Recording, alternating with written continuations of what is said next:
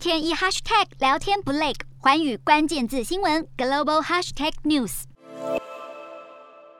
孩子盯着水缸里的肥美螃蟹，期待今晚餐桌上的海鲜佳肴。南韩近期掀起了帝王蟹风潮，而且这一只只帝王蟹都是来自俄罗斯。当前国际社会实施强力对俄制裁，美国和欧盟等多个国家都禁止俄罗斯海产进口，间接影响到南韩购买的俄国螃蟹价格。除了乌俄战争影响，还有中国在疫情下的封港，让南韩的俄罗斯货源比以往多出两倍。陆良金是南韩最大海产市场之一，在二月中时，当地向俄罗斯采购的新鲜雪蟹还要价一。一公斤五万韩元，约合新台币一千一百多元。乌俄开战后，到了三月底，已经跌到一公斤剩五百四十块新台币，暴跌了一半的价格。南韩人抓紧这难得机会，想大饱口福的同时，也有人在良心不安。有人想品尝廉价美味，有人纠结美食背后的意义，让俄罗斯螃蟹在南韩成为了另类的战争时期焦点。